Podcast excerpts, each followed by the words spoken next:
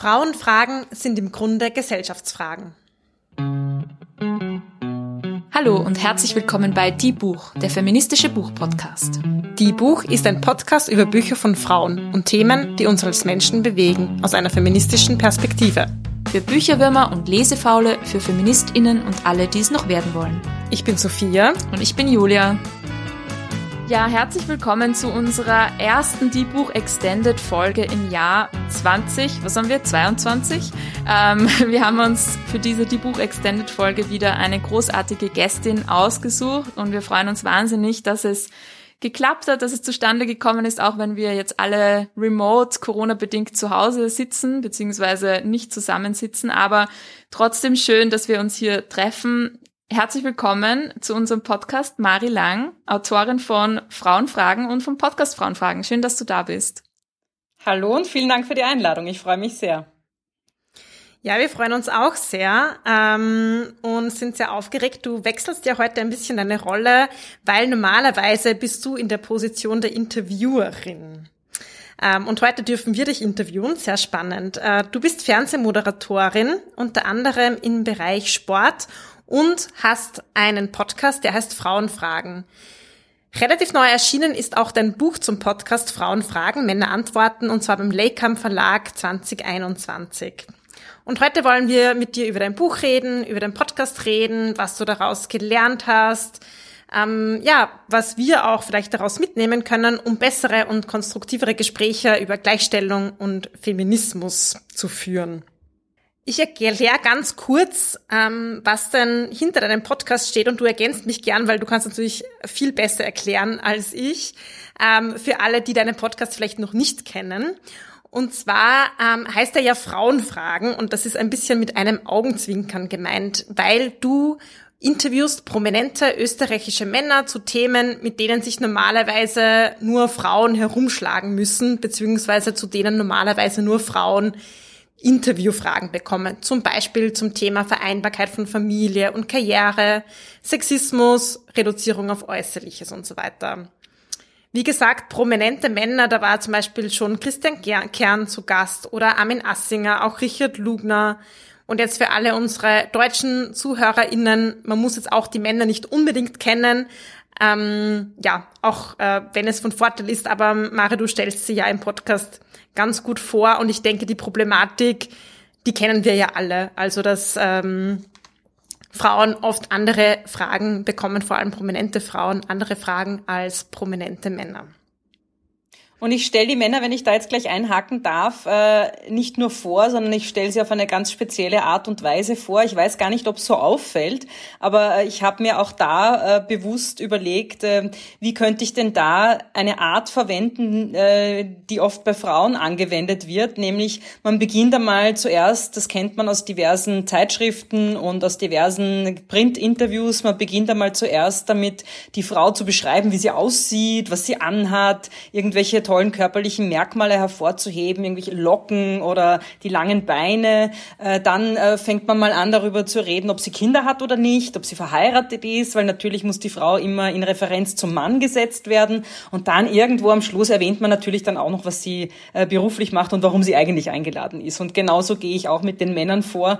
Ähm, und auch daran merkt man schon, es ist sehr viel Augenzwinkern auch dabei bei der Art und Weise, wie ich an diese Gespräche herangehe.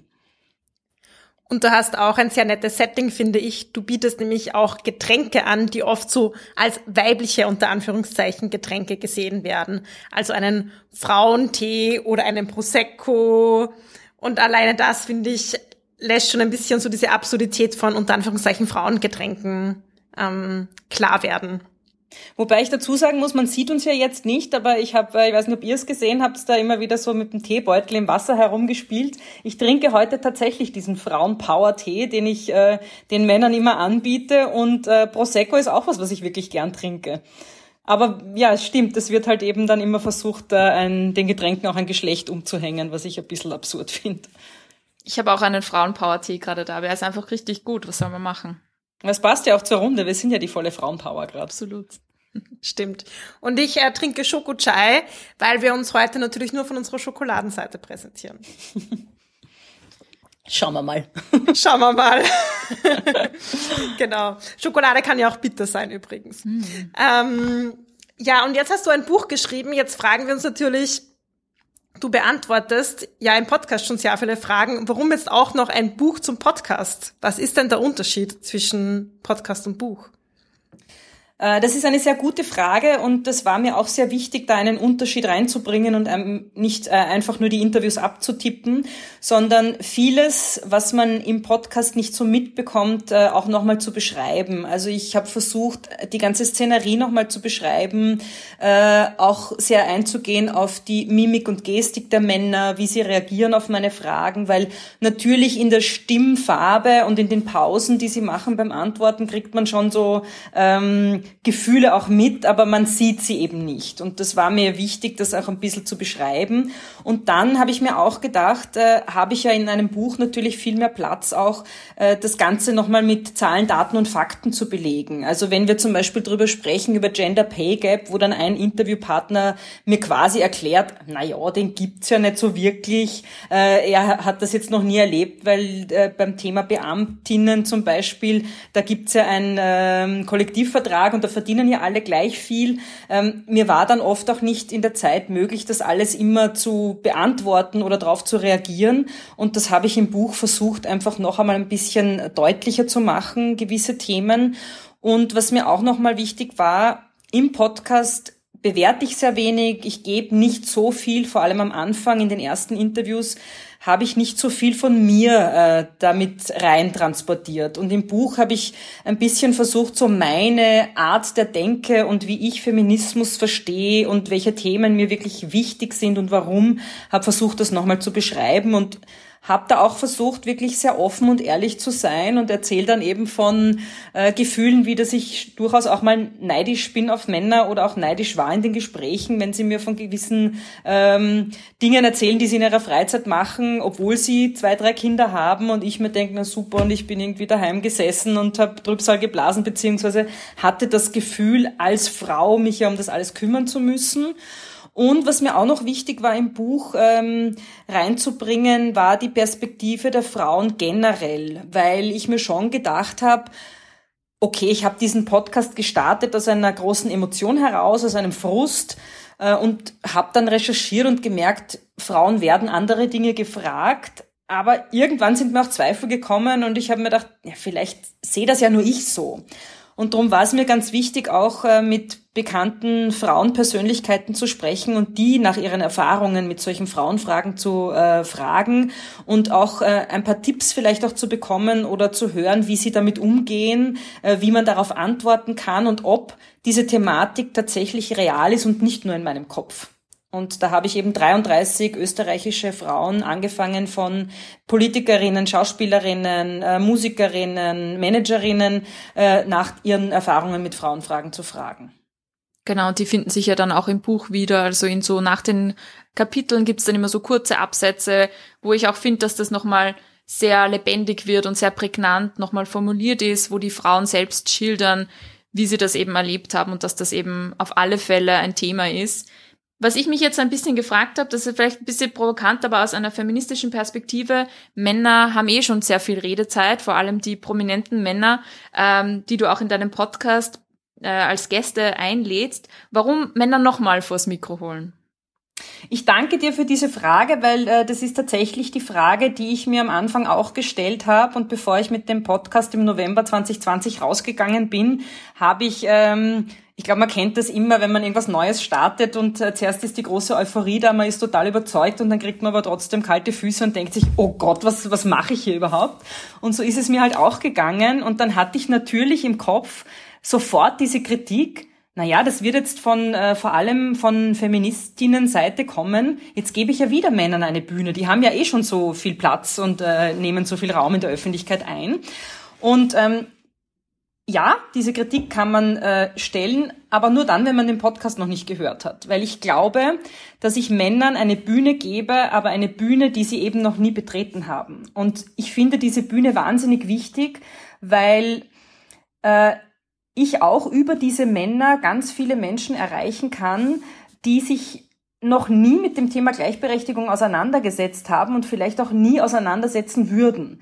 Und würde ich jetzt äh, auch einen Podcast machen, wo ich mit äh, Frauen über Feminismus und Gleichberechtigung rede, äh, würde ich mich in eine Reihe von ganz vielen tollen feministischen Projekten einreihen, aber die gibt's ja eh schon. Und mir war es wichtig, was Neues zu machen und auch mal diese männliche Perspektive reinzubringen und vor allem Männer in die Situation zu bringen, in der wir Frauen tagtäglich sind. Weil ich der festen Überzeugung bin, dass wir Menschen, egal ob Mann oder Frau, immer erst dann so einen äh, so Lichtblicke haben oder zu einem Verständnis kommen, wenn wir die Dinge selbst erleben. Also man kann ganz viel in der Theorie äh, referieren und versuchen zu verstehen, aber erst durchs eigene Erleben werden die Dinge wirklich ähm, greifbar und erst dann kann man es verstehen. Und äh, diese Idee oder dieser Versuch, den ich da gemacht habe, das Schöne ist, dass das wirklich aufgegangen ist. Weil ich glaube, dass man in den Gesprächen das auch hört und ich habe es auch gesehen eben, viele Männer haben wirklich angefangen, darüber nachzudenken oder haben plötzlich gemerkt, ach so, das bin ich ja wirklich noch nie gefragt worden. Ich als Mann musste noch nie darüber nachdenken, ob das jetzt cool ist oder nicht, wenn mein Kind krank ist und ich bin nicht da. Oder ob das jetzt cool ist oder nicht, dass ich 60 bin, ähm, faltiges Gesicht habe, das einem Fernsehpublikum unter Anführungsstrichen zumute, Darüber müssen Männer nicht so nachdenken wie Frauen. Und darum war es mir so wichtig, eben genau Männer zu fragen. Ich finde auch, dass es das Besondere an deinem Podcast ist, dass es einerseits natürlich diese, ähm, diesen diese Perspektive von eben prominenten Männern oder Menschen, die in der Öffentlichkeit stehen, einbringt, aber gleichzeitig sind so ganz alltägliche Gespräche, die wir mit, die wir als Feministinnen oft mit unseren Vätern, Brüdern, Partnern zu Hause auch immer wieder führen. Und gleichzeitig, einerseits fühlt man sich die ganze Zeit sehr alleine mit all diesen Gesprächen. Man hat das Gefühl, man kämpft dagegen ein, ein, ein Mehr an und niemand sonst führt diese Gespräche. Und dein Podcast ähm, zeigt das aber auf und macht das öffentlich und macht diesen Diskurs auf und rüttelt auch, glaube ich, ganz viel auf und zeigt äh, vielen Menschen damit, hey, wir müssen über diese Dinge reden und zwar auch auf einer großen öffentlichen Bühne, die ja auch ein Podcast bieten kann. Und was ich da auch noch dazu sagen möchte, ist, warum ich eben Männern jetzt äh, auf eine gewisse Art auf eine gewisse Art und Weise eine Bühne gegeben habe, ist, weil ich auch der festen Überzeugung bin, dass wir dieses Ding mit der Gleichberechtigung nur hinkriegen, wenn wir auch die Männer dazu holen. Wenn wir, wenn wir es schaffen, die Männer dazu zu bringen, dass sie endlich verstehen, dass sie auch davon profitieren, wenn wir alle ein gleichberechtigtes Leben führen können und nicht reduziert werden auf unser Geschlecht. Und auch aufzuzeigen, dass es auch so viele Männer gibt, die unter patriarchalen Strukturen leiden, die es vielleicht auch gern anders hätten, aber a, weil die Strukturen eben immer noch äh, sehr verkrustet sind, oft gar nicht auf die Idee kommen, dass es anders möglich wäre, sich vielleicht auch nicht trauen oder sich eben zufrieden geben mit, naja, ich habe es eh probiert, aber es geht halt nicht. Und ich glaube, je mehr wir darüber reden, desto eher kommen wir auch zu einer Veränderung, weil ich glaube, nur durchs Gespräch kann überhaupt einmal was in Gang kommen. Und eben dieses Gespräch ist und war mir so wichtig und eben nicht dieses mit dem Finger auf Männer zeigen und sie bloßstellen und, und sagen, naja, ihr seid ja alle Trotteln. Ihr habt das überhaupt nicht verstanden und in Wirklichkeit, ähm, wir Frauen würden das alles viel besser machen. Wir haben Recht, weil es geht nicht um Recht haben. Es geht um ein okay, das ist deine Perspektive, das ist meine Perspektive und wie kriegen wir es hin, mit diesen beiden Lebensrealitäten eine Welt zu schaffen, die gleichberechtigt ist und geschlechtergerecht. Ja, und ähm, ich finde eben auch deinen Ansatz insofern schön, als dass du das eben immer sehr spielerisch anlegst. Du sagst es eben auch immer am Beginn deiner Gespräche, das ist mehr ein Spiel mit Jokern. Ähm, dann kriegt das eben gleich so ein bisschen einen anderen Charakter. Und das ist, glaube ich, auch ganz wichtig, dass wir aufhören, eh wie du es schon sagst, uns gegenseitig an den Pranger zu stellen. Weil wenn ich in eine Verteidigungsposition rutsche, dann denke ich überhaupt nicht drüber nach, wie ich vielleicht mein Verhalten verändern kann oder dann höre ich sofort auf zu reflektieren und bin gleich in der Defensive. Also ich glaube auch, dass das sehr, sehr wichtig ist. Ähm, und dass dein Podcast das sehr eindrucksvoll macht. Lustig ist auch, ich bin zum ersten Mal auf deinen Podcast aufmerksam geworden durch meinen Papa. Der hat mir das nicht Wirklich? geschickt. Ja, ja, der hat mir gleich die Folge mit Christian Kern geschickt und ähm, so habe ich das also kennengelernt. Also es hat funktioniert auf alle Fälle. Und das zeigt ja jetzt auch wieder, was ich eingangs gesagt habe, dass äh, über die äh, darüber, dass ich Männer interviewe, merke ich, dass ich auch ganz viele Männer dazu kriege, dass sie sich das anhören. Und das ist das Schöne, weil es bringt ja nichts, wenn wir Frauen uns ständig zusammensetzen und ganz tolle Ideen und Lösungsvorschläge haben für eine gerechtere Welt und die Männer kriegen nichts davon mit weil wir sie nicht einbinden und weil wir sie nicht erreichen. Und es gibt leider immer noch so viele Männer, die eben von, vom Wort Feminismus, das kriegt man ja auch im Podcast mit, wie viele ein Problem damit haben, sich als Feminist zu bezeichnen und dann irgendwie rumdrucksen, obwohl sie es ja eigentlich äh, wenn sie drüber reden, wie sie leben, ja eh mehr oder weniger sind. Aber dieses Wort allein hat offenbar so ein, ja, ich weiß nicht, was, was da alles mitschwingt an, an Grauslichkeiten, die man sich da vorstellt, dass sich ganz viele eben sträuben, sich damit auseinanderzusetzen. Und durch diese spielerische Art und Weise und darüber, dass ich eben Männer interviewe, schaffe ich es, dass, dass das Thema eben auch den Mainstream erreicht. Und das war auch mein großes Ziel, eben möglichst viele Menschen zu erreichen und vor allem die, die vom Wort Gleichberechtigung und Feminismus mal abgeschreckt sind und sagen, boah, mit dem will ich nichts zu tun haben. Was waren so Rückmeldungen von Hörern, also von männlichen Hörern, die du bekommen hast? Ja, interessanterweise nur positiv, weil ähm, was ich ja schon mitkriege, ist, dass gerade in äh, Social Media Foren und ich bin viel auf Social Media auch aktiv, weil ich äh, gemerkt habe, dass das einfach eine Plattform ist, wo man möglichst viele Menschen auch erreichen kann.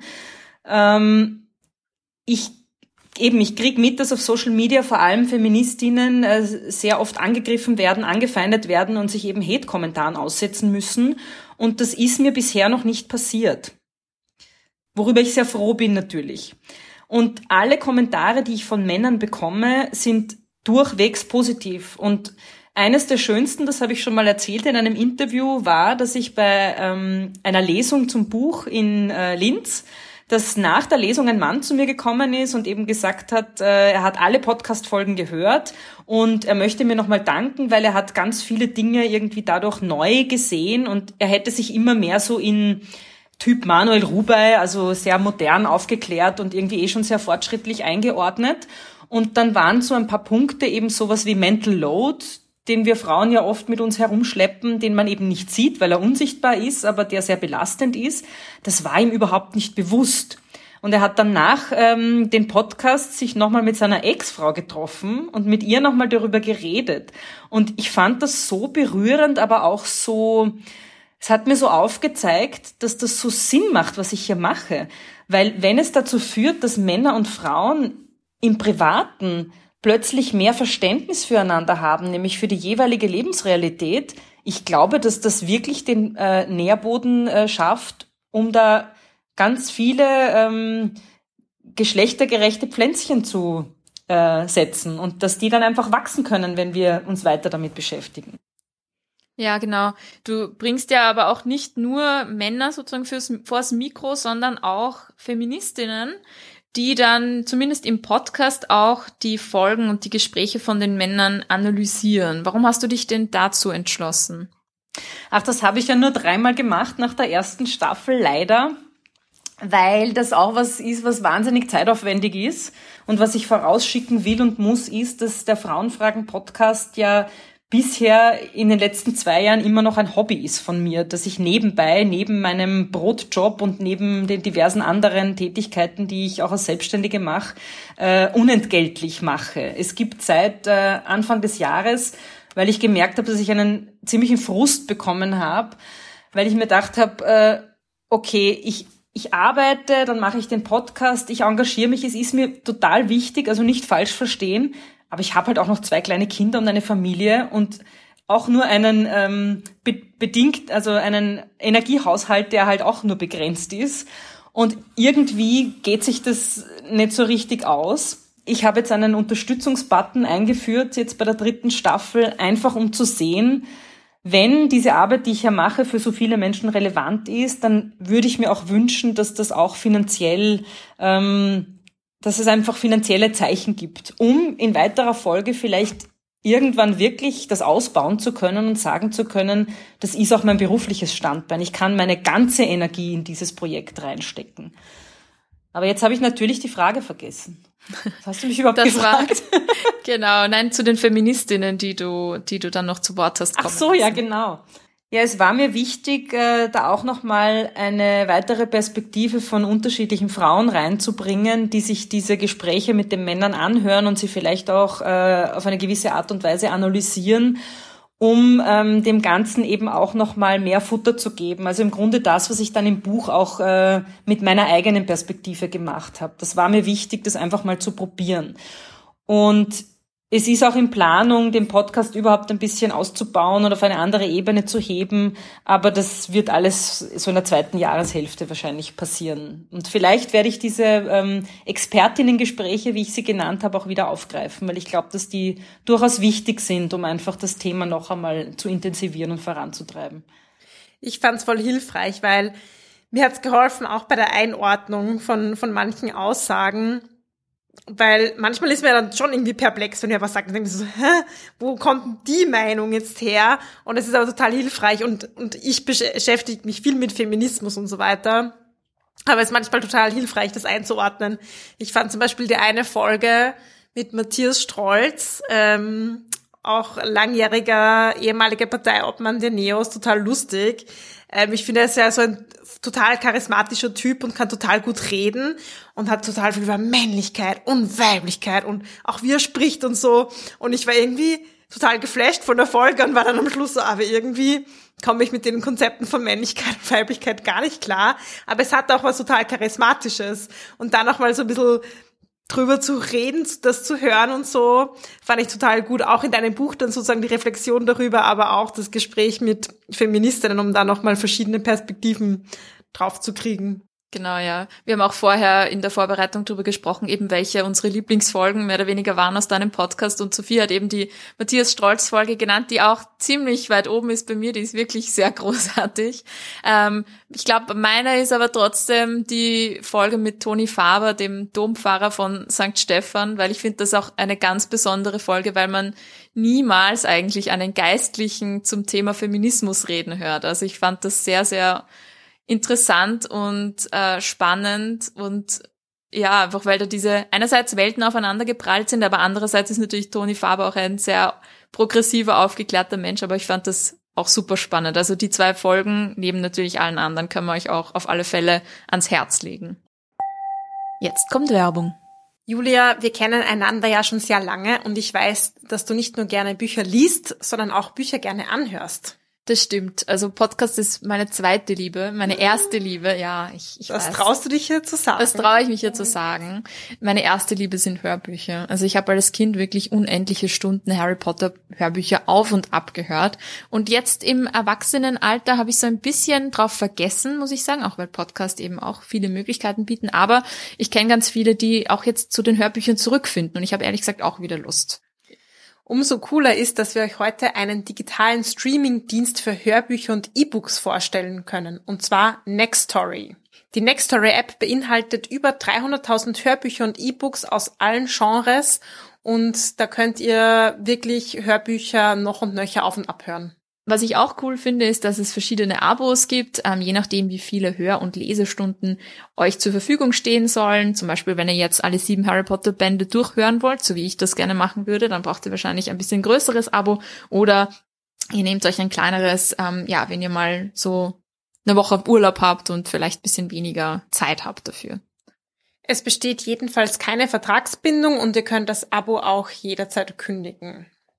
Wie funktioniert das Ganze? Ihr könnt einfach mal auf die Website schauen und zwar www.nextstory.de. Es gibt auch für alle, die jetzt hier zuhören und die mal das ausprobieren wollen, die Möglichkeit, das 60 Tage lang zu testen und zwar unter nextstory.de slash die Buch. Und ihr braucht dazu auch einen Code, den packen wir euch einfach in die Show Notes. Ja, ähm, ich werde es mir auf alle Fälle anschauen. Ich bin schon gespannt und Sorry, Sophia. Unser Podcast wird jetzt einfach weniger Hörzeit haben, weil ich muss einfach Harry Potter nachhören. Oh nein, das geht eigentlich gar nicht. Kann man ja beides. Harry Potter wurde übrigens auch von einer Frau geschrieben, will ich nur sagen. Also ist Podcast tauglich eigentlich. Stimmt. Wenn du auf Nextory Bücher für unseren Podcast hörst, dann ist alles gut. Du schreibst ja auch in deinem Buch, Frauenfragen sind im Grunde Gesellschaftsfragen. Was meinst du denn damit und kannst du uns da Beispiele geben? Ja, damit meine ich genau das, dass äh, man eben auch Männer mit diesen Fragen konfrontieren sollte. Und ich meine jetzt damit nicht diese ganzen oberflächlichen Fragen wie, welche Hautcreme verwendest du und äh, hast du unter deiner Jeans eine Unterhose und welche und so, weil ich denke mir, pff, wen interessiert denn das wirklich? Ja, also das sind ja keine Themen, ähm, die man öffentlich wirklich irgendwo besprechen soll. Aber ähm, ein ganz, ganz großes Herzensthema von mir ist die Frage nach der Vereinbarkeit von Familie und Beruf. Und ich finde eben, dass genau dieses Thema nicht den Frauen vorbehalten werden soll. Und ich glaube, darum sage ich, Frauenfragen sind Gesellschaftsfragen, weil über diese Frage nach der Vereinbarkeit von Familie und Beruf ganz viel transportiert wird und weil in dieser Frage sehr viel Potenzial steckt und aber auch sehr viel Problematik steckt. Weil ich an mir selbst erlebt habe, ähm, ich war, bevor ich Mutter geworden bin, vor acht Jahren eine Feministin, aber ich hätte mich damals wahrscheinlich nicht als Feministin bezeichnet. Und ich hatte damals auch so das Gefühl, ja, pff, eigentlich passt's ja eh. Also wir haben, also Gleichberechtigung, ja, sicher bin ich gleichberechtigt. Also ich habe irgendwie genauso studiert wie irgendwie meine Mitschüler. Ich habe die Uni abgeschlossen, ich habe dann einen Job bekommen, das lief alles ganz gut. Ich habe sogar eine eigene Fernsehsendung gehabt. Gut, beim Casting bin ich dann ähm, nicht gleich drangekommen, weil es geheißen hat, naja, wir haben eine gute und eine schlechte Nachricht. Äh, die gute ist, du hast alle überzeugt, die schlechte ist, die Sendung davor wird von einer Frau moderiert und irgendwie, wie wir wissen, es kann nur, das möchte ich übrigens, weil wir ja in einem Bücherpodcast sind, unbedingt empfehlen, Caroline Kebekus, es kann nur eine geben, ein groß, eine großartige Frau mit einem großartigen Buch auch. Und genau dieses Beispiel, was ich gerade bringe, hat genau das aufgezeigt. Es kann halt nur eine geben. Zwei Sendungen hintereinander von Frauen moderiert, geht gar nicht, will keiner sehen. Ähm, wenn wir uns überlegen, wie viele äh, Sendungen von Männern moderiert werden, durchgängig den ganzen Tag, stellt sich die Frage nicht. Das ist jetzt ein Beispiel, das natürlich schon aufzeigt, dass es Unterschiede gibt zwischen Männern und Frauen, aber die waren für mich damals vor den Kindern noch nicht so einschneidend, die haben mich noch nicht so belastet. Und dann bin ich Mutter geworden und in dem Moment ist es mir wirklich wie so Schuppen von den Augen gefallen, dass ich erkannt habe, Männer und Frauen sind nicht gleich. Also die sollen gleichwertig sein, aber sie sind nicht gleich. Ich bin kein Mann. Äh, und dadurch, dass ich eben kein Mann bin und als Frau sehr oft auf mein Geschlecht reduziert werde, hat das, dass ich Mutter geworden bin, einen riesigen Impact gehabt auf mein Leben, weil ich plötzlich gemerkt habe, ähm, dass ich sehr oft auf mein Muttersein reduziert worden bin, dass die Kinder immer mit mir verknüpft worden sind. Ich habe dann damals auch einen recht klassischen Weg eingeschlagen. Ich, ich bin halt ein Jahr in Karenz gegangen, mein Mann ist weiter arbeiten gegangen. Ähm, er war dann zwar jeweils, also bei beiden Kindern zwei Monate zu Hause, aber wir haben halt den klassischen Weg gewählt, diesen äh, äh, tollen Bobo-Weg, dass man dann diese zwei Monate des äh, Mannes in Karenz auf Urlaub fährt. Das heißt, mein Mann hat damals nie die Erfahrung gemacht, wie das ist, mit einem Baby alleine zu Hause zu sein und für alles alleine verantwortlich zu sein. Und ich glaube halt zum Beispiel auch, ich weiß, ich springe jetzt von einem Thema zum nächsten, aber dass dieses Männer sind wirklich zu 100 Prozent verantwortlich für ihre Kinder, wie Frauen, auch im Alltag mit Haushalt und allem, was dazugehört, dass erst darüber das echte Verständnis entsteht, nämlich überhaupt die Erkenntnis, was alles zu tun ist. Weil wenn, ich habe es auch jetzt gemerkt in der Corona-Pandemie, die ich für unseren Alltag als Familie, als eigentlich recht positiv empfunden habe am Anfang, weil mein Mann, der außer Haus arbeitet, äh, plötzlich viel zu Hause war. Und es macht einen Unterschied, ob da noch ein Erwachsener ist, der dir plötzlich Dinge abnehmen kann oder nicht. Und darum fände ich so wichtig, ähm, dass auch Väterkarenz viel mehr ins Bewusstsein rückt und dass da auch von Seiten der Politik viel äh, stärkere Anreize gesetzt werden, dass Männer endlich ähm, in Karenz gehen. Da gab es erst diese Woche eine ganz tolle Reportage im Report in OF2 genau über Väterkarenz. Und ich weiß jetzt gar nicht, wie viele Jahre es her ist. Ähm, 25 oder noch länger, als das Thema Väterkarenz und halbe halbe so groß geworden ist. Und es ist in der Zwischenzeit, in diesen über 20 Jahren, nichts passiert. Es sind immer noch nur, glaube ich, 6 Prozent, 7 Prozent Wahnsinnig wenig Männer nehmen Väterkarenz und die, wen und die, die es dann nehmen, nehmen es drei Monate. Es Aber ist echt ein, Wahnsinn, ja. Ein Mann von sich aus sagt, naja, klar war ich ein Jahr daheim. Das ist, das ist so, echt? oder es ist ja nach wie vor immer noch so, dass wenn, äh, das habe ich auch erlebt, wenn äh, die Kinder beim Mann zu Hause sind und man als Frau, äh, obwohl man ein Baby hat, ein Kleinkind, plötzlich zwei Tage auf Dienstreise ist, dass man irgendwie dann Reaktionen kriegt wie, wo ist das Kind jetzt? Ach so, und dein Mann kann das? Also aber kümmert sich schon die Schwiegermutter, hilft ihm schon, gell, und die Mutter. Wenn man denkt, aha, jetzt drehen wir das Ganze mal um. Eine Frau wird doch nie gefragt, wenn der Mann drei Wochen auf Dienstreise ist, also und du kannst das, du schaffst das alleine. Das wird vorausgesetzt. Mich würde interessieren, was bei dem Thema Vereinbarkeit von äh, Familie und, und Karriere, was so dein Fazit war auch aus dem Podcast, weil du hast ja sehr, sehr viele verschiedene Meinungen da eingeholt. Was war denn deine, dein, dein Gefühl so nach den, es ist natürlich schwierig nach so vielen Interviews da irgendwie was abzugeben, aber warst du doch öfter überrascht, dass doch mehr Männer sich damit beschäftigt haben, als du dachtest, oder warst du eher enttäuscht, dass sich eben noch nicht sehr viel getan hat? Naja, es war jetzt schon recht erwartbar auch, weil äh, die Generation meiner Väter zum Beispiel, also die Männer, die jetzt so zwischen 60 und 70 sind, äh, ja, die sind jetzt noch nicht sehr weit gewesen damals, was Gleichberechtigung betrifft. Also der, der Mann, der das Baby im Tragetuch herumträgt, das, den gibt's ja noch nicht so lang.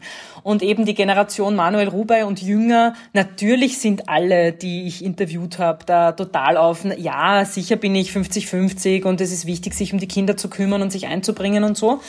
Ähm, in der Theorie. Ich glaube, dass es in der Praxis bei vielen dann aber doch anders ausschaut. Und mein Resümee aus all diesen Gesprächen ist, dass es einfach viel, viel äh, mehr Energie von Seiten der Politik braucht, auf diese Themen zu schauen und sich wirklich einzusetzen dafür, dass es A, auch Männern leichter ermöglicht wird, sich besser um ihre Familien kümmern zu können, dass äh, es braucht auch politische Vorbilder, ganz klar. Also es hat mich erschüttert, dass unser ehemaliger Bundeskanzler sich hingestellt hat und gemeint hat, er kann nicht einmal einen Monat zu Hause bleiben, nachdem sein Kind auf die Welt gekommen ist. Wir reden hier von einem Monat. Das sind vier Wochen, nicht vier Jahre oder was auch immer, ja.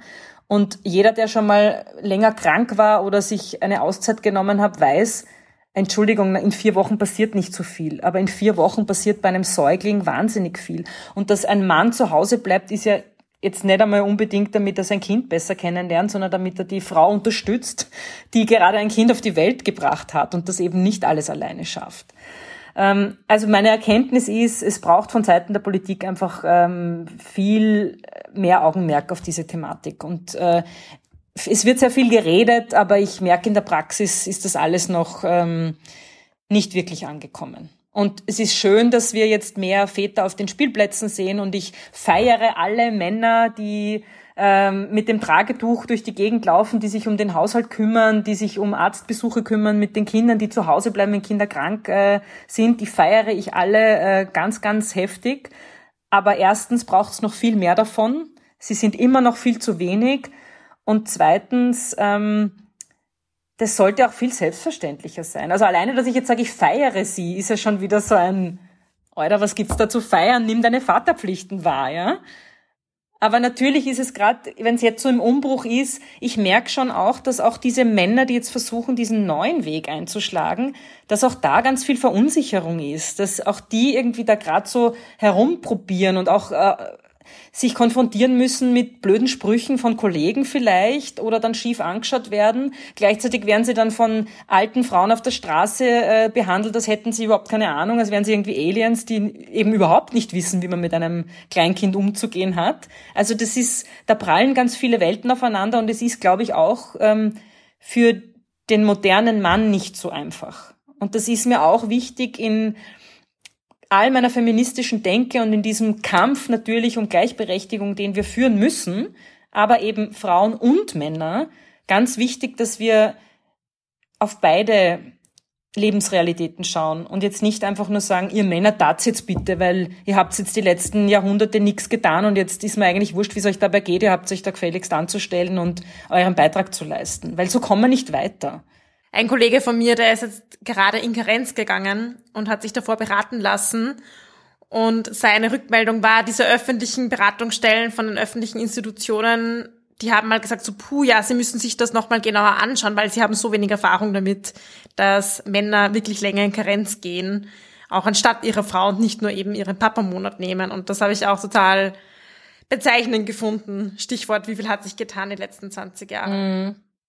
Und ich meine, wie du gesagt hast, das Spannende ist ja, solche Veränderungen, die passieren nicht gleichzeitig in der gesamten Gesellschaft. Ich habe auch letztens so diese Aussage gehört, wir glauben immer, eine Veränderung passiert so überall, aber sie fängt ja irgendwo an und dann geht es irgendwo weiter und dann gehen so ganz viele Entwicklungen parallel und dann spießt sich das natürlich auch. Dann gibt's den modernen Mann unter Anführungszeichen, der sich da bemüht. Und dann parallel gibt's aber ganz viele traditionelle Paare, junge Paare auch, die dann einen ganz traditionellen Weg einschlagen. Oder die sich beim ersten Kind bemühen und beim zweiten ist es schon wieder zu mühsam, weil es einem ja auch nicht leicht gemacht wird strukturell. Und beim ersten schaut man halt wirklich Gleichberechtigung und dann irgendwann, irgendwann wird's immer weniger. Und ich muss schon sagen, ich nehme das auch wahr, wir haben auch im Podcast schon mal öfters drüber geredet, was aus dem Feminismus wird, wenn man halt Kinder bekommt.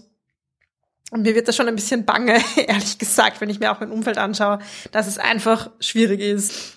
Ein so ein Thema, das im Podcast auch immer wieder auftaucht bei dir und auch im Buch natürlich, ist eben das Thema Männlichkeit und dass deine Gäste auch ihre eigene Identität und Rolle reflektieren. Ich fand das sehr spannend, weil man gemerkt hat, dass es da so unterschiedliche auch vielleicht Stufen oder Arten der Auseinandersetzung gibt. Deiner Meinung nach glaubst du, dass es für den Feminismus und auch für die Gleichstellung wichtig ist, dass sich Männer mit diesem Thema noch mehr auseinandersetzen? Ja, unbedingt, weil ich glaube, nur durch die eigene Reflexion ähm, kann man mal herausfinden, wie man auch Gleichberechtigung leben möchte. Weil wenn ich als Mann für mich Männlichkeit definiere, dass das bedeutet, ähm, wie mein letzter Interviewpartner zum Beispiel gemeint hat, dass er für die Familie finanziell sorgt, dann hat das ja ganz viele Auswirkungen auf einen, gleich, einen gleichberechtigten Alltag, weil das bedeutet ja dann, dass dieser Mann niemals in Karenz gehen kann, weil er ja dadurch äh, finanzielle Einbußen hat. Wenn Männlichkeit für mich jetzt bedeutet, dass ähm, ich eben immer stark sein muss und in der Welt draußen agieren muss und zeigen muss, dass ich der Macker bin, dann hat das eben auch Auswirkungen auf meine Art, wie ich Partnerschaft lebe, wie ich mit meinen Kindern umgehe. Und darum glaube ich, dass das total wichtig ist, dass sich Männer darüber Gedanken machen. Darum fand ich eben, das habt ihr ja heute auch schon erwähnt, das Gespräch mit dem Matthias Stolz so spannend, weil ich das Gefühl hatte, auch der setzt sich sehr viel damit auseinander. Was macht ihn zum Mann? Welche Art Mann will er sein? Und ich finde das eine sehr spannende Auseinandersetzung und auch einen sehr wichtigen Punkt. Absolut. Mhm. Da fällt mir ein Zitat äh, ein aus deiner Folge, wo er sagt, tausend Jahre Krieg in mir. ich war auch so, what? Ja, genau, in mir sind tausend so, Jahre Krieg. Genau, genau, so ungefähr, ja. In uns liegen tausend Jahre Unterdrückung, bitte. Versteht's doch, dass, ich, dass genau. wir deswegen so grantig sind. Ja, genau. genau. Mehr als tausend Jahre sogar. Ja, stimmt. Genau. Für uns wäre jetzt auch noch irgendwie spannend, so, weil du eben, du hast so viele Gespräche jetzt geführt mit so vielen unterschiedlichen Männern. Hast du Tipps für uns, wie wir bessere, konstruktivere Gespräche führen können? Ist lustig, weil ähm, das hat mir eigentlich der letzte Interviewpartner meiner zweiten Staffel gesagt und das kann ich nur unterstreichen, weil auch ich bin der Meinung, dass das, und es ist nur ein Wort, es ist Zuhören. Ich glaube, dass der einzige Weg, wie wir wirklich zu einem Gespräch kommen und zu einem Miteinander ist, indem wir dem Gegenüber zuhören. Und indem wir nicht mit vorgefertigten Meinungen in ein Gespräch gehen und einfach versuchen, den anderen von meinem Weltbild und von meiner Weltsicht zu überzeugen.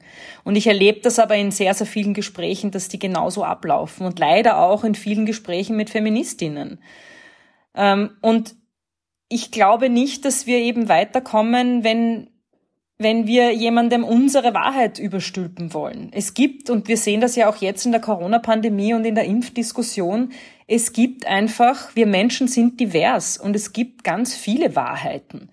Und niemand hat die Wahrheit für sich gepachtet, weil wenn wir das glauben, dann in weiterer Folge, das ist jetzt vielleicht sehr extrem formuliert, aber in meiner Meinung nach ist das genau das, was Religionen machen.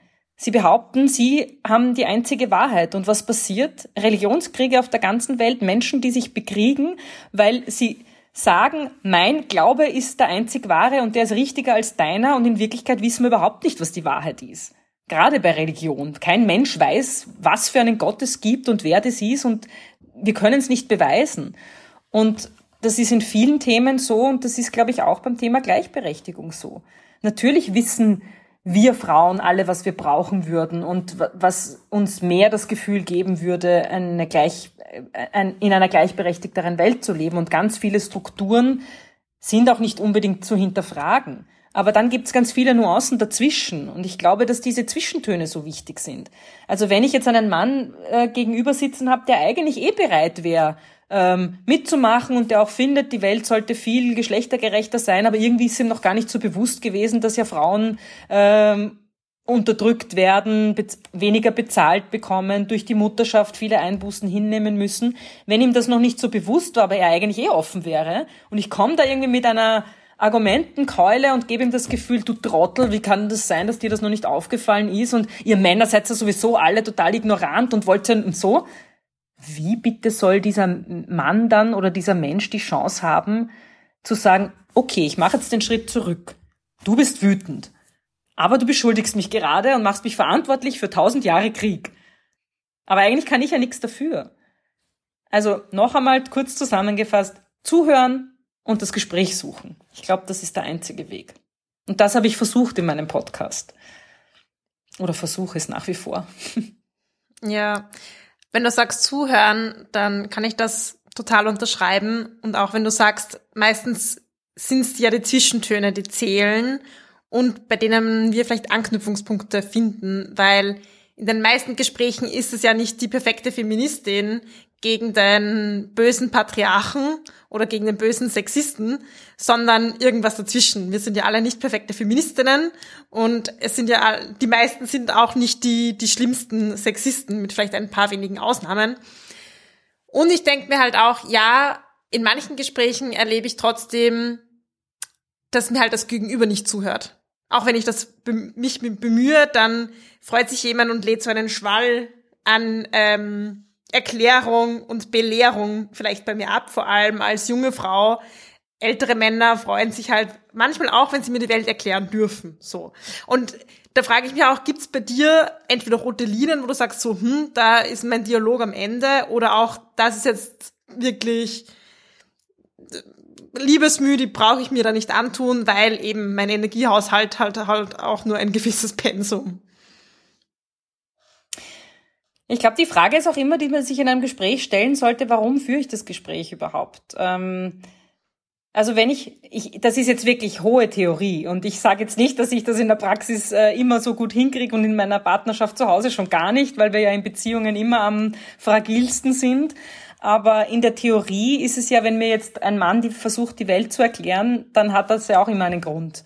Und ich glaube, dass es, das gehört zum Zuhören auch noch dazu. Ich glaube, dass wir eigentlich immer bei uns selber beginnen sollten und uns selber mal fragen sollten, wie sehen denn wir die Dinge und ehrlich A zu uns selber sein sollten. Und was ganz oft auch hilft, ist, dem Gegenüber einfach ehrlich zu sagen, wie es mir jetzt geht. Und wenn mir jetzt ein Mann die Welt erklärt, passiert wahrscheinlich ganz oft, man wird grantig, man denkt sich, typisch, eh schon wieder und so weiter und so fort. Aber vielleicht würde es helfen, einfach zu sagen, ich fühle mich gerade nicht gut. Ich würde mir wünschen, dass man mir zuhört. Ohne eben diesen ganzen Grant, der da kommt, gleich wieder rüberzuschieben. Oder man, das erzeugt ja eben wieder dieses typische Bild. Okay, da ist jetzt ein Mann, der erklärt mir die Welt. Wenn er noch alt und weiß ist, na dann ist sowieso schon, danke. Also dann ist der Zug ja eh schon abgefahren und dann, dann muss man so ehrlich zu sich selber sein und sagen, dann bin ja ich auch nicht bereit, das Gespräch zu suchen. Also das ist immer, ich finde, es ist, sind immer beide Seiten. Und so, sobald der eine anfängt, dem anderen die Schuld für irgendwas zu geben, ist es schon vorbei. Mhm. Also rote Linie, ich glaube, das brauche ich gar nicht drüber reden. Natürlich gibt's gewisse Dinge, äh, wenn ein Sexist meint, er muss jetzt sexistisch mir gegenüber sein, dann ja, red's in der Sackerl und äh, das muss ich mir nicht anhören. Also dann kann ich sagen, wenn du wieder bereit bist, mit mir zu, ein Gespräch zu führen, dann gerne, aber auch nicht auf die Art und Weise. Also ich glaube, ähm, ich glaube auch durchaus, dass wir uns generell mehr zutrauen sollten, respektvoll Grenzen aufzuzeigen und zu sagen, ich höre, dass du mich gerade sexistisch angehst, aber das habe ich nicht notwendig. Wenn du mit mir reden willst, dann rede bitte so mit mir, dass es für mich auch okay ist. Mhm. Ja, und so der, wie du sagst, der Dialog mit sich selbst hilft für den Dialog mit der anderen Person.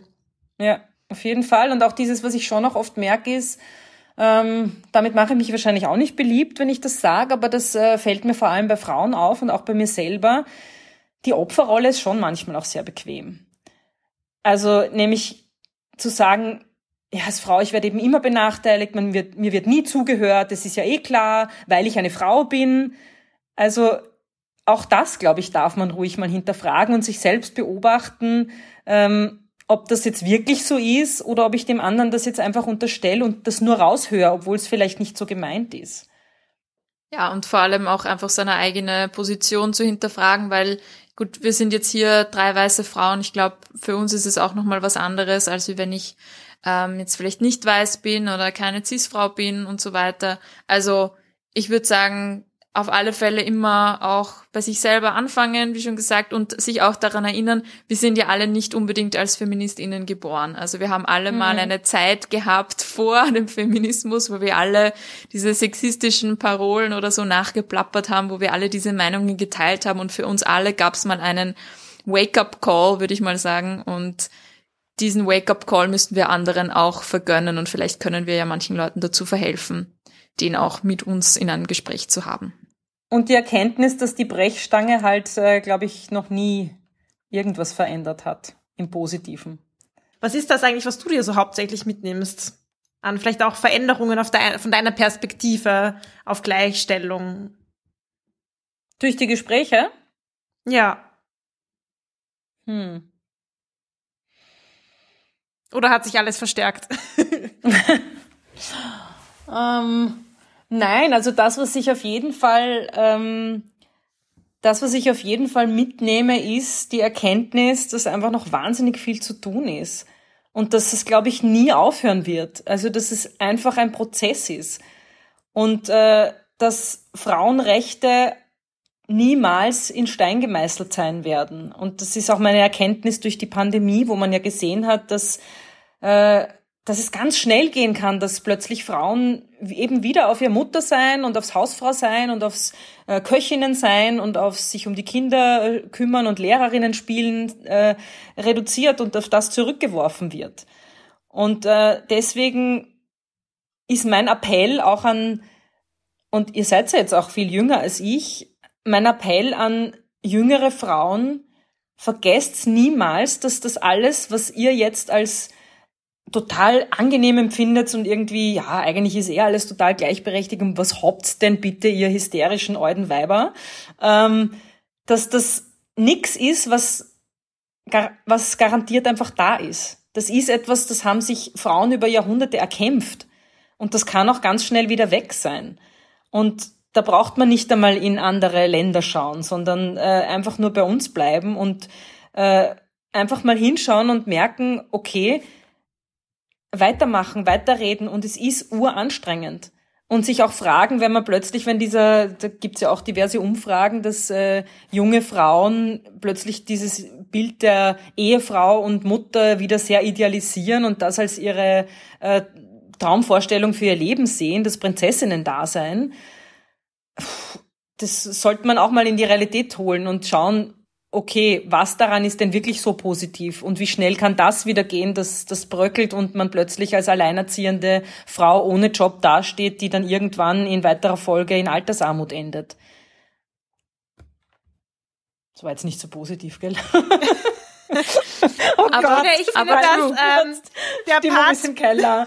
nein, nein, ich finde der Part, das gibt noch viel zu tun, du hast total recht. Ähm, und es ist ein Prozess und ich finde, dass, dass sich das vor Augen zu führen, hilft ja auch irgendwie, nicht zu frustriert zu werden, wenn ich jetzt zwei Jahre später bin und vielleicht immer noch diesen Podcast mache und denke so, hm, aber die Welt hat sich jetzt noch nicht so bahnbrechend verändert, dann kann ich mir denken so, ja, aber es ist ein Prozess und ich bin halt auch nicht allmächtig, aber ein bisschen was ähm, kann ich machen und es ist immer noch besser als abwarten und Tee trinken. Wir trinken lieber Frauenpower Tee und legen los so. genau. Ja, Nach diesem positiven Abschluss ähm, yeah. wollen wir dich aber noch in ein Kreuzverhör nehmen. Super. Es wird immer gemütlicher. Es wird immer gemütlicher, ja. Wir ähm, können uns immer noch steigern. Ähm, du hast ja im Vorhinein gesagt, du stehst überhaupt nicht auf Prüfungsfragen. Dies ist keine Prüfung, sondern auch ein Spiel. Also wir haben ja auch spielerische Elemente bei uns im Podcast und das magst du ja gerne. Also sehe es bitte nicht als Prüfung, sondern als Spiel. Es gibt nur Gewinner und Gewinnerinnen. Gibt's wenigstens äh, Schokolade oder Badekugeln oder so? Das schicken, wir dir dann, das schicken wir dir dann nachträglich zu. Super. genau. Ähm, also das Konzept dabei ist, wir stellen dir kurze, knackige Fragen und du antwortest einfach das, was dir als erstes in den Sinn kommt. Mein liebstes Hobby ist das, ja. Mhm. Schön. Bist du lieber Interviewerin oder Interviewte? Interviewerin. Dein bisher liebster Frauenfragen-Gast? Alle waren super und wichtig. Dein Wunsch Frauenfragen-Gast für die Zukunft?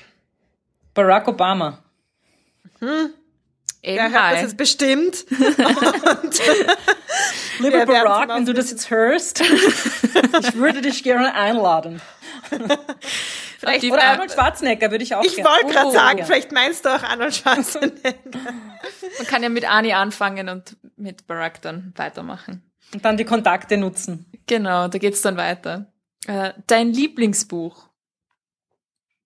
Oh, das ist ganz schwer zu beantworten. Das habe ich euch ja im Vorgespräch schon gesagt, dass ich äh, einmal schon gefragt wurde bei einem Vorstellungsgespräch vor vielen, vielen Jahren, was mein Buch ist, was ich gerade lese oder auch so Sachen wie mein Lieblingsbuch.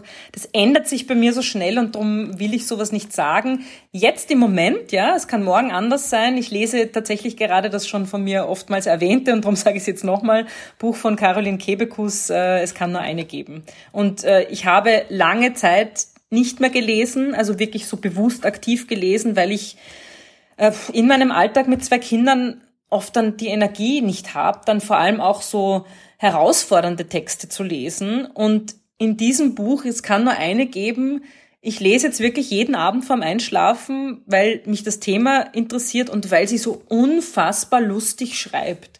Nämlich über ein Thema, das so gar nicht lustig ist und ich lieg ständig im Bett neben meinem Mann und lache vor mich hin und er will dann immer wissen, warum ich lache und dann muss ich ihm immer vorlesen. Also kann ich sehr empfehlen. Sehr schön. Dein größtes Vorbild? Boah. Ganz kurze Antwort, ganz einfach. Mm, super. Nein, ich kann das nicht auf eine Person runterbrechen. Ich, Vielleicht all, alle, eines deiner vier größten Vorbilder. Es gibt so viele großartige Frauen, die alle Frauen, die sich hinstellen und ähm, trauen, ihren Weg zu gehen und für sich selbst einzustehen und gleichzeitig für die große gemeinsame Sache. Die sind für mich Vorbilder. Und davon gibt's aber so, so, so viele in der Geschichte und aber auch heute, dass es unmöglich ist, eine herauszupicken. Und natürlich ist es eine Frau. Also. Natürlich. Super. Und nächste, äh, letzte Frage. Was wäre dein nächstes Projekt? Oh, was wäre mein nächstes Projekt? Ich denke tatsächlich darüber nach und äh, man weiß ja dann nie, soll man diese Dinge dann schon sagen oder nicht, aber ich bin äh, so gestrickt, äh, dass ich auch zu meinen Kindern, es gibt ja diesen Spruch, wenn eine Wimper ausfällt, äh, dann soll man sich was wünschen und man darf es aber niemandem sagen. Und zu meinen Kindern sage ich immer, wenn das passiert, ah toll, jetzt dürft ihr euch was wünschen und ihr sagt jetzt möglichst vielen Leuten, was ihr euch wünscht, weil dann ist es viel wahrscheinlicher, dass es in Erfüllung geht. Und deswegen bin ich übergegangen zu diese Frage, soll ich das jetzt sagen oder nicht, was man so vorhat an Plänen oder an Visionen und Träumen, es einfach auszusprechen, weil das Leben dann irgendwo Menschen schicken wird, die sich denken, hey, coole Idee, da helfe ich mit oder was auch immer. Ich bin wirklich am überlegen, ob ich dieses Frauenfragen-Projekt nicht größer mache und in ferner Zukunft äh, vielleicht mal eine Art Institut draus mache, wo man nicht forscht, weil so vom Typ Wissenschaftlerin, das bin ich einfach nicht, aber wo man vielleicht Thema Gleichberechtigung aufgreift und mehr draus macht als eben nur einen Podcast. Aber das ist wirklich noch in, sind nicht mal Babyschuhe. Also die Füße existieren noch nicht mal. Ein paar Ultraschallbilder vielleicht. Ja, genau. Vielleicht, wo man noch nicht erkennen, ah, ist das jetzt ein Penis oder vielleicht doch? Eine kleine Bohne. genau. Sehr schön. Das klingt, das klingt großartig. Wir sind schon sehr gespannt, was du noch alles aushackst. Zum Abschluss, wo findet man denn dich und deinen Podcast und wo kann man dich auch unterstützen? Wir haben ja eh schon ganz kurz oder du hast schon kurz angesprochen, dass es auch Möglichkeiten gibt, dein Projekt zu unterstützen. Wo kann man denn das tun? Und zwar geht das ganz leicht über meine Website www.marilang.at. Mari ohne E, also es ist nicht Marie, sondern Mari, also M-A-R-I, äh, kann ich jetzt auch noch, weil es kein Geheimnis mehr ist, aber lüften. Das ist die Abkürzung von Marianne. Ähm, und das ich habe mich nie als Marianne gefühlt und drum, weil ich in der Schule schon vom Spitznamen her die Mari war, äh, habe ich das jetzt auch beibehalten. Also www.marilang.at, meine Webseite und den Podcast äh, findet man auf allen gängigen Podcast-Plattformen. So wie auch die Buch, nehme ich mal an. Ganz genau. Und da am Schluss vielleicht noch eine lustige Geschichte dazu. Ich habe vor kurzem einen äh, Workshop gehalten zum Thema Interview und Podcast äh, mit angehenden Journalistinnen und beziehungsweise schon äh, Journalistinnen, die im Beruf tätig sind.